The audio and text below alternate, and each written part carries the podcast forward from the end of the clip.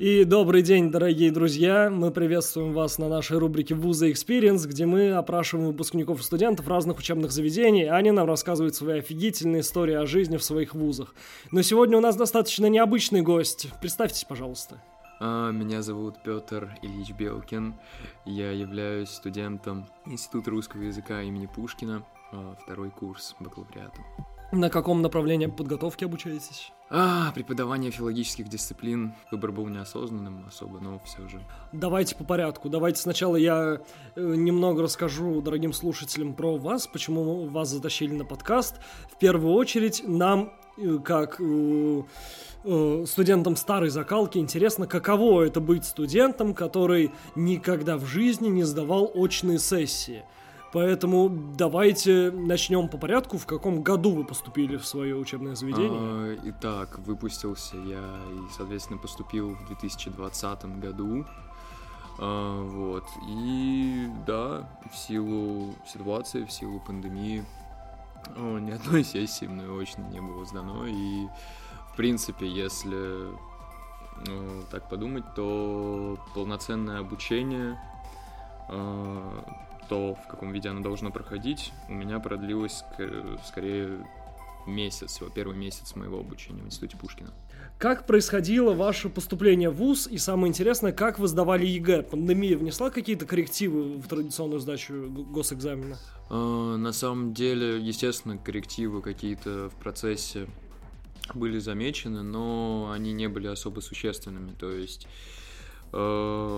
все, чем отличалась э, сдача экзамена, допустим, 2019 года, это, естественно, наличие у экзаменуемых и экзаменаторов э, масок, перчаток и соблюдение определенной дистанции.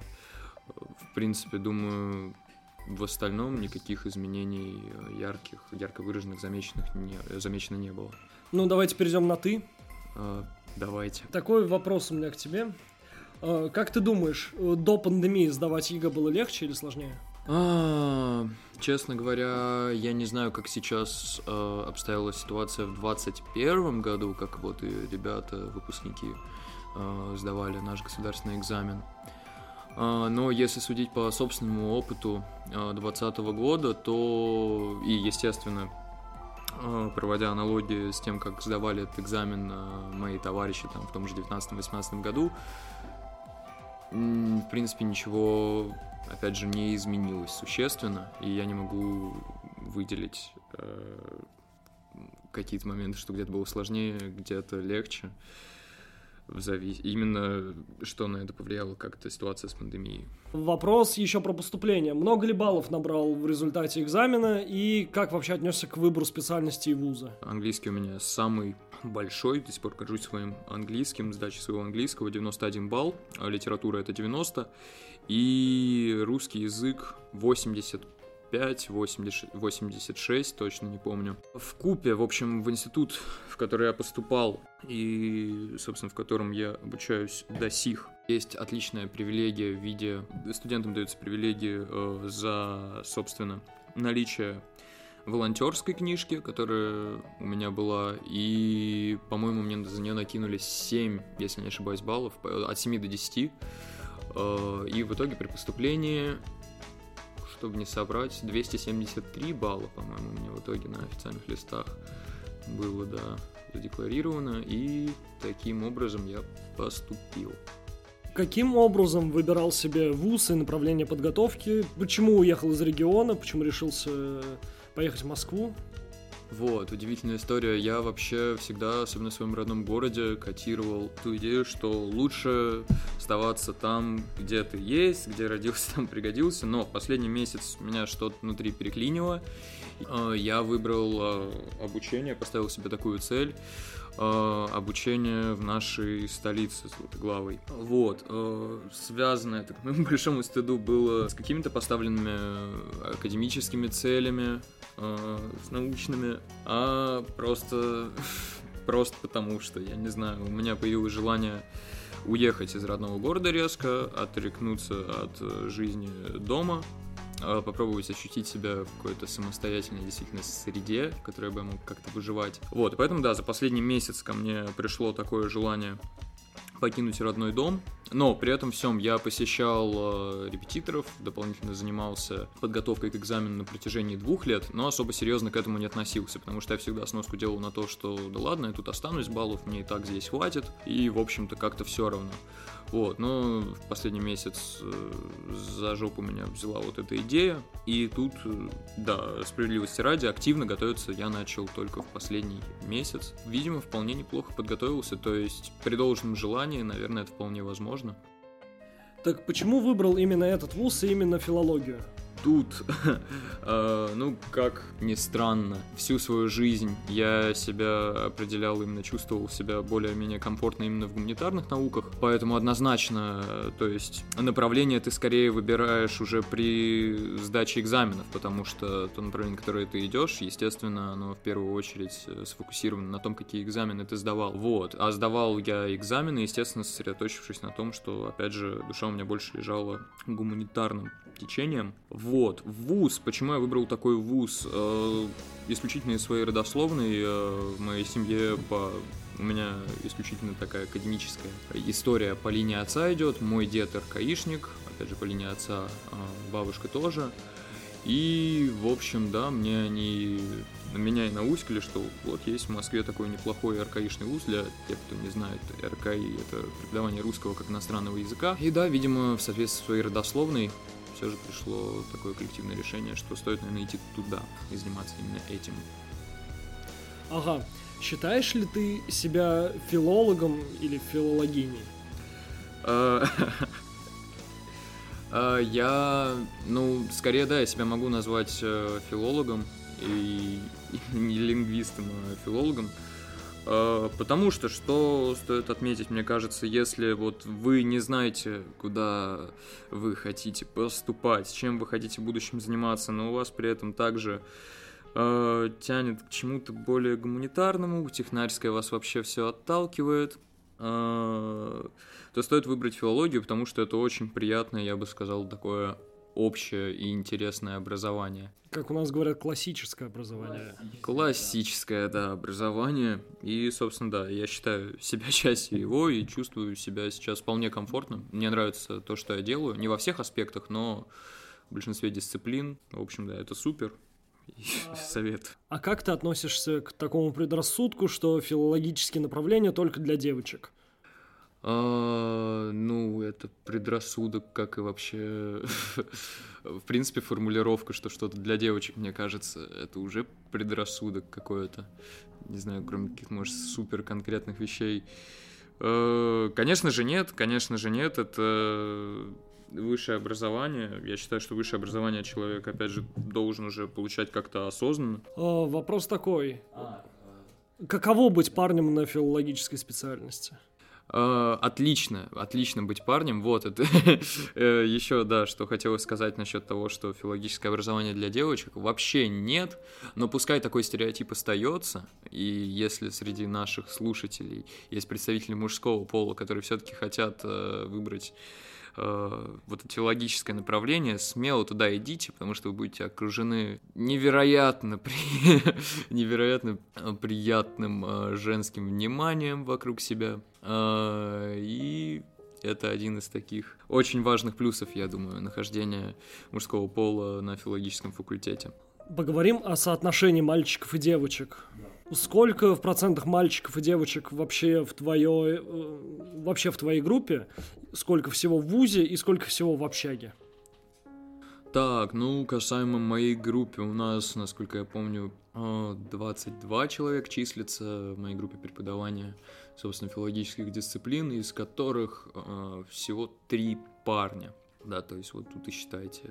Так, насчет потока. Насчет потока, на весь поток. У нас, э, даже сейчас, наверное, смогу точную цифру назвать. Человек 8 у нас э, парней, представителей э, сильного пола. А, с учетом того, что всего людей на потоке, мне кажется, где-то 100, 120-110. А, поэтому, да, видимо, эти предрассудки до сих пор являются актуальными, что филфак — это исключительно для девочек, что это может быть что-то зазорное, я не знаю, или, в принципе, по складу ума, может быть, а, не тяготеет, а, по крайней мере, наше общество, представителей мужского пола, чтобы идти туда, но Да, цифры таковы.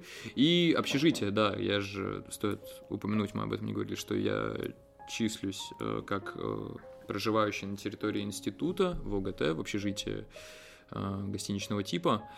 А, тут уже соотношение побольше, так как э, в общежитии очень много иностранцев, и, видимо, за рубежом таких предрассудков, может быть, нет, что филфак это что-то именно узконаправленное на гендер.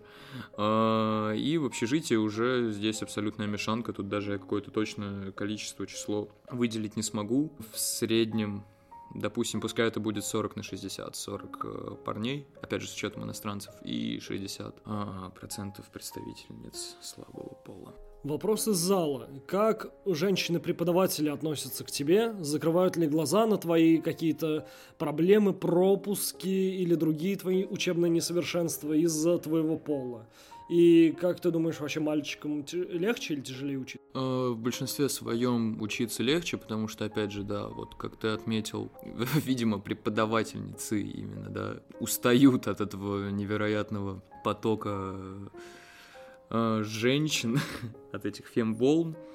И Конечно же, когда они видят э, в группе затеша... затесавшихся где-то там на галерке парней, им они более интересное, чтобы их спросить, более приятно, чтобы им, с ними побеседовать.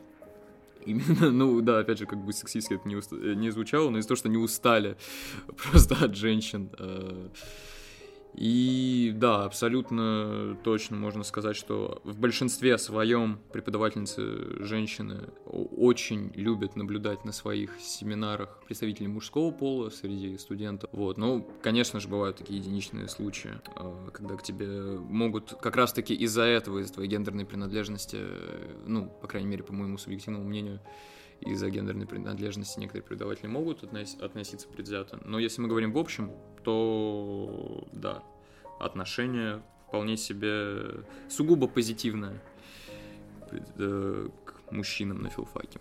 Угу. Мы знаем, что сейчас в мире в основном пары проходят дистанционно. Расскажи, какое у тебя сейчас отношение дистанционных пар к очным? А, сейчас у меня отношение к этому всему достаточно негативное. А, но что стоит... Так, так, так, стоп, не твое отношение. А, я, сколько я сейчас понимаю. очных пар, а сколько дистанционных? А, сколько очных пар? Ну, э, как, как это проходит в моем э, вузе? В процентах можно это именно выразить 50 на 50, потому что наше обучение с начала учебного года идет э, по такому плану, что две первые недели у нас проходят в лекционном формате, который ведется исключительно в дистанте в зуме. Последующие две недели, а, которые называются у нас семинарскими, проводятся уже в формате очном. И так эти две недели друг за другом и чередуются. То есть две недели очно, две недели заочно. Расскажи про особенности проведения дистанционных пар в общаге.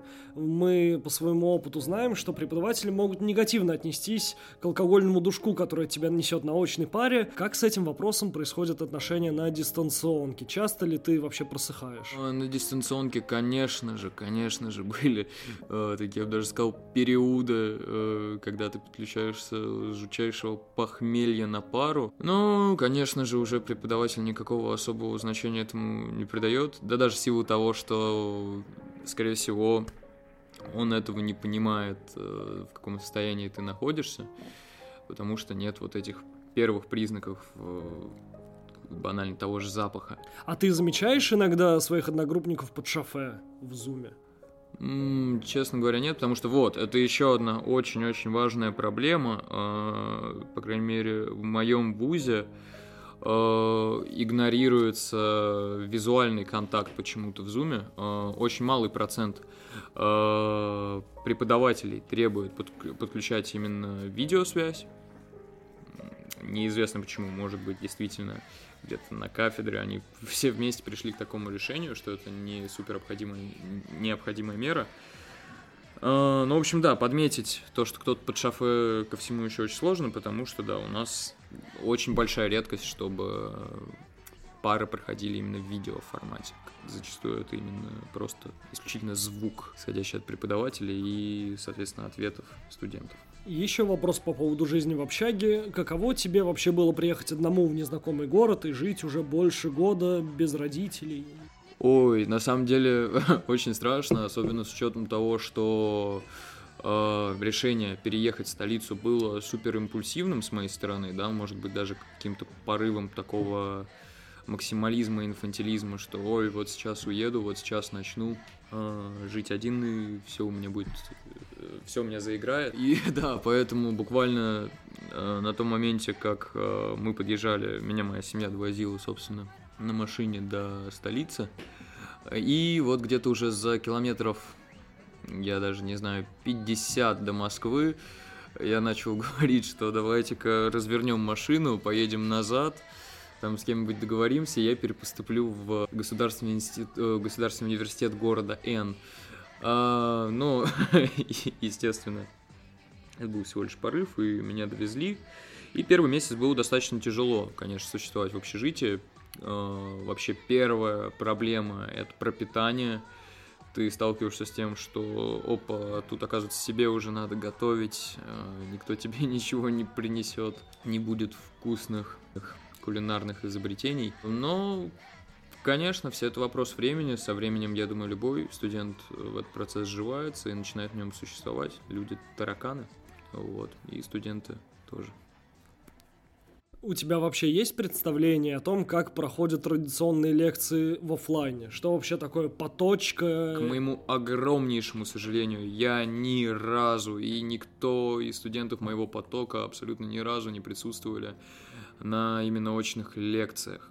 У меня есть представление, что такое поточка, потому что, конечно же, а, в силу занятости помещения у нас пару раз а, проходили семинары э, в поточках. Вот. Но, да, отвечая на твой вопрос, опять-таки, к огромнейшему сожалению, ни разу лекцию в очном формате я не наблюдал.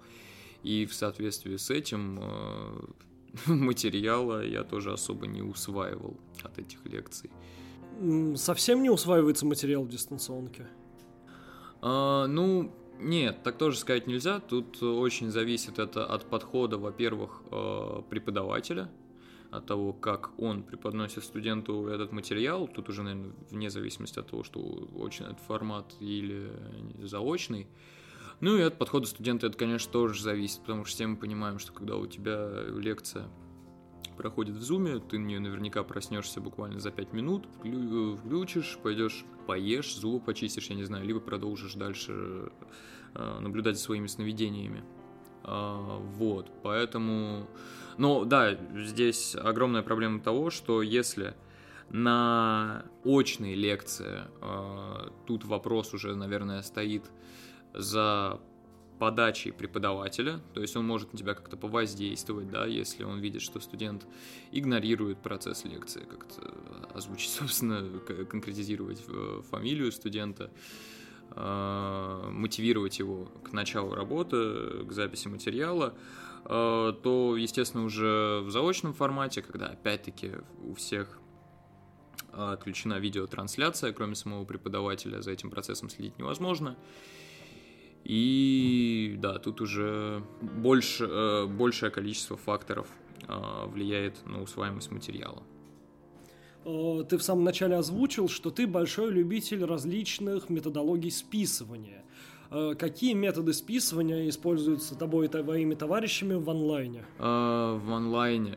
в онлайне. Я даже не знаю, можно ли это назвать списыванием. Тут все достаточно плоско, сухо и глупо происходит. А, допустим, а, пример той же сессии, где тут уже преподаватель просит тебя а, установить с ним визуальный контакт, включить видеосвязь. Ты, собственно, на это соглашаешься со спокойной абсолютно душой, так как на камере у тебя, естественно, заклеен скотч, сквозь который Э, твоя визуализация немного искажается. Можно еще плюнуть на скотч. Можно плюнуть, можно еще всякими непотребствами с этой камерой, с этим скотчем заняться. А, ну, в общем, да, суть в том, что за видеосвязь ты не переживаешь, и тут же второй пункт, как ты подаешь этот материал и откуда ты его считываешь. As much simple as it could be.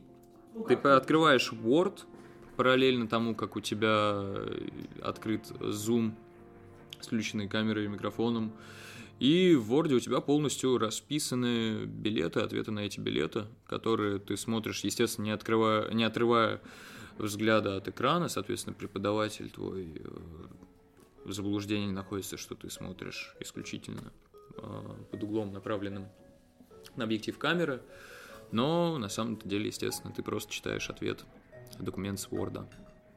То есть, э, я думаю, ничего нового тут выделить нельзя, все достаточно понятно и просто. А вот если перевернуть ситуацию наоборот, если бы вдруг тебе сказали, эй, Петр Ильич Коробейников, идите вести свои пары, какие бы методы обхода списываний ты бы мог предложить? Как преподавателю вообще предотвратить списывание в том а, формате, Подожди, который ты сейчас давай сказал? уточним, мы сейчас говорим о дистанционном формате или о очном? Дистанционка исключительно. Дистанционка исключительно. Какие, какие бы меры обхода списывания я бы смог предпринять. Так, ну, конечно же, я бы исключительно да, заставлял бы своих э, студентов э, выходить на видеосвязь со мной. Э, собственно, если студент не выходит со мной на видеосвязь, естественно, с моей стороны вводились бы какие-нибудь санкции в качестве там, э, я не знаю, минусов, э, да, убывания его баллов. Ну, это первое, да, что очень важно, как мне кажется, это видеосвязь. Второе, я не знаю, на самом деле это, конечно, уже как... переходит какие-то рамки, может быть, этические и общечеловечные, если просить студента, да, там как в формате прокторинга показывать э, свой, свое рабочее место, свою комнату, поэтому таким бы я не занимался, но думаю, может быть вполне, по крайней мере, как припугнуть студента, это была бы рабочая мера. Но... А в чем смысл, если все равно все на экране? Да не обязательно же все может быть на экране. У студента также может быть записанный конспект. Если все-таки, да, если все-таки он вел какой-то э, конспект лекции, сейчас сохраняется традиционный формат, и большинство преподавателей приветствует то, чтобы традиционный формат э, оставался для студентов актуальным, то есть это запись в тетрадь. А, вот, поэтому естественно, студент был, и я сам пользуюсь этим методом, что просто считываю с тетради, особенно если видео формат э, у меня не открыт, если я нахожусь с выключенной камерой.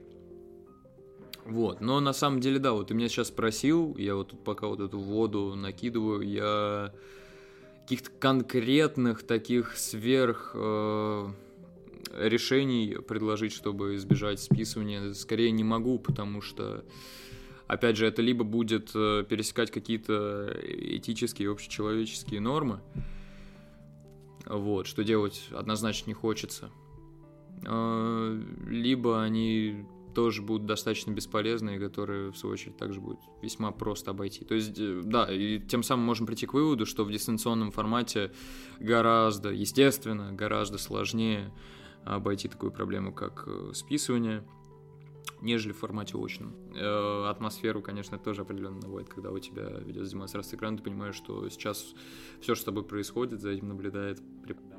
А прикинь, на экзамене на очном вот так вот каждый раз. Зачастую ты просто сидишь один на один напротив преподавателя на стульчике посреди зала.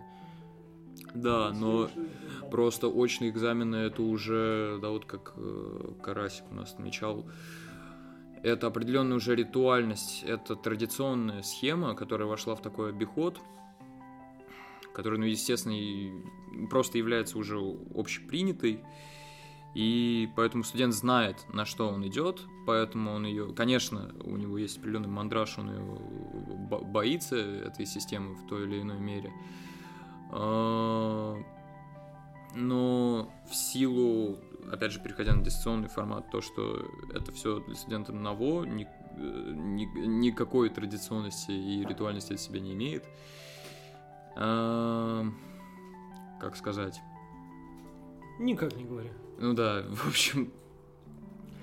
Вопрос но... такой. Да, давай лучше на вопрос перейдем.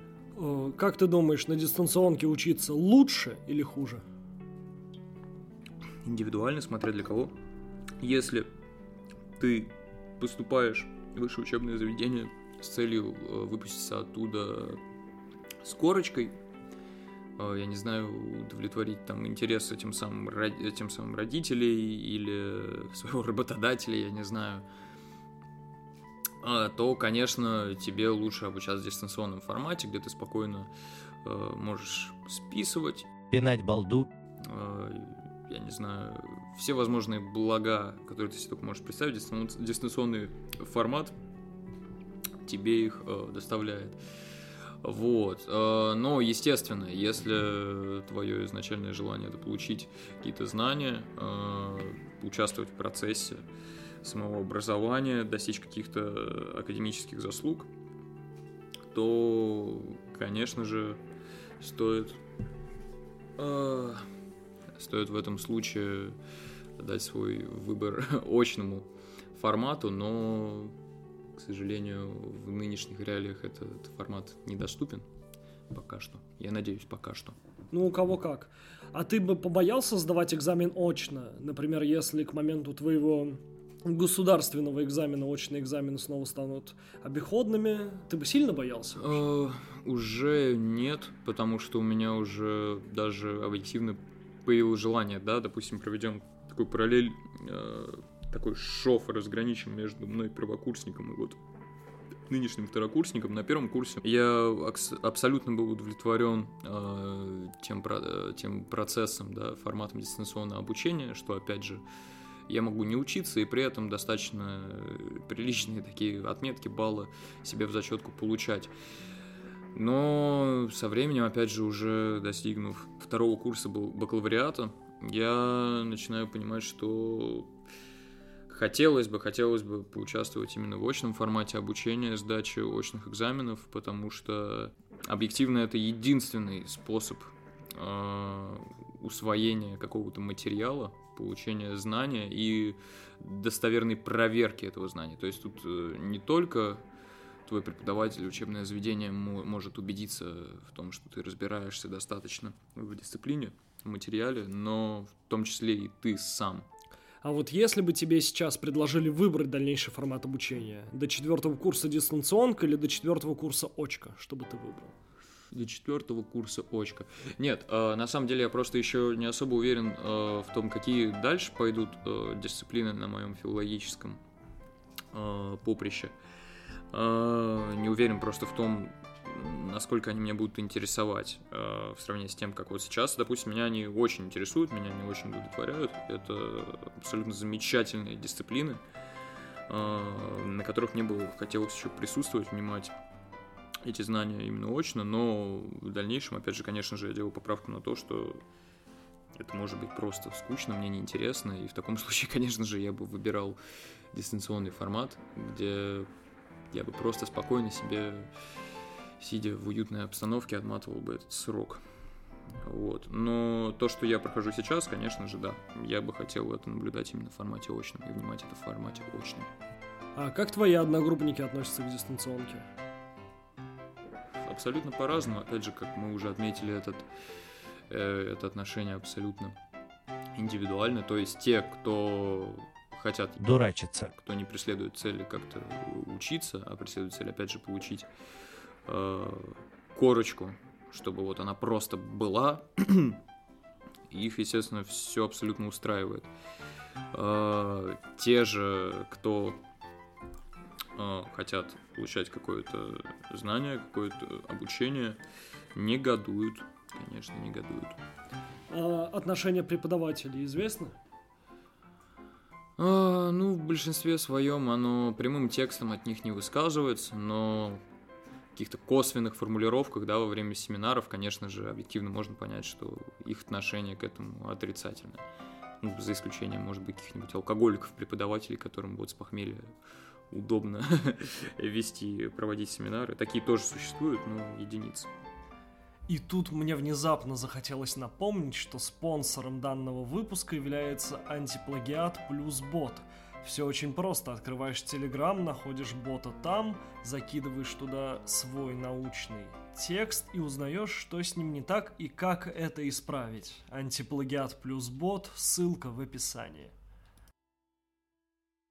Одногруппники, как вы вообще планируете отмечать экватор на дистанционке? Вот, в этом еще проблема общности.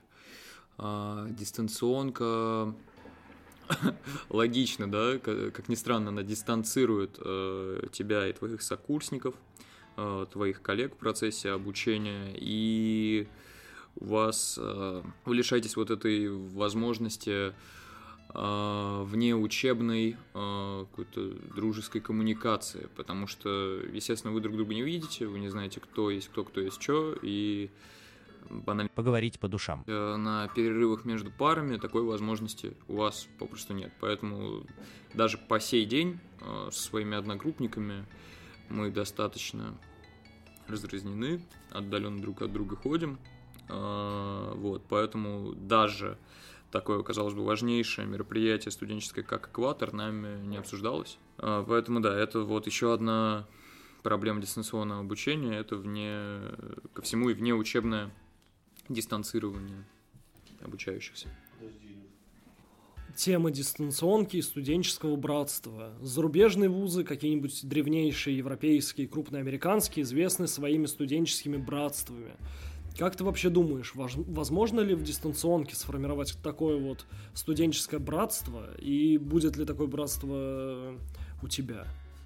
А, вот, а, да, очень такой острый вопрос, потому что дистанционное обучение вообще постепенно оно отрицает уже, да, все вот эти братства, оно их как-то исключает, и вот эту ритуальность, вот эти традиции, они все уходят постепенно на второй план, и со временем, если тенденция дистанционного обучения будет продолжаться, то мне кажется, что, опять-таки, все эти традиции просто иссякнут. Но, кстати, вот на примере э, моего родного города, а, вот это то, что меня еще очень сильно удивило в Москве, а, опять-таки, из города Н, из которого я происхожу, а, среди тамошних учебных заведений, опять-таки, вот эти студенческие традиции, внеучебные какие-то ритуальные мероприятия гораздо более развиты.